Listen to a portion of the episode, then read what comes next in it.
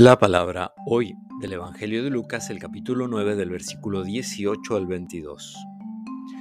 Un día en que Jesús oraba a solas y sus discípulos estaban con él, les preguntó, ¿quién dice la gente que soy yo?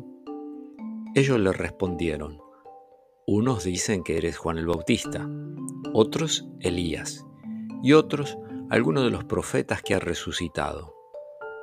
Pero ustedes le preguntó, ¿quién dicen que soy yo?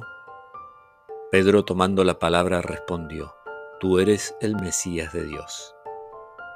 Y él les ordenó terminantemente que no lo dijeran a nadie.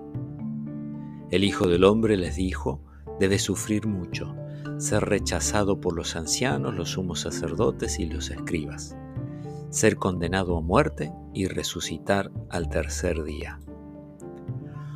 Palabra del Señor.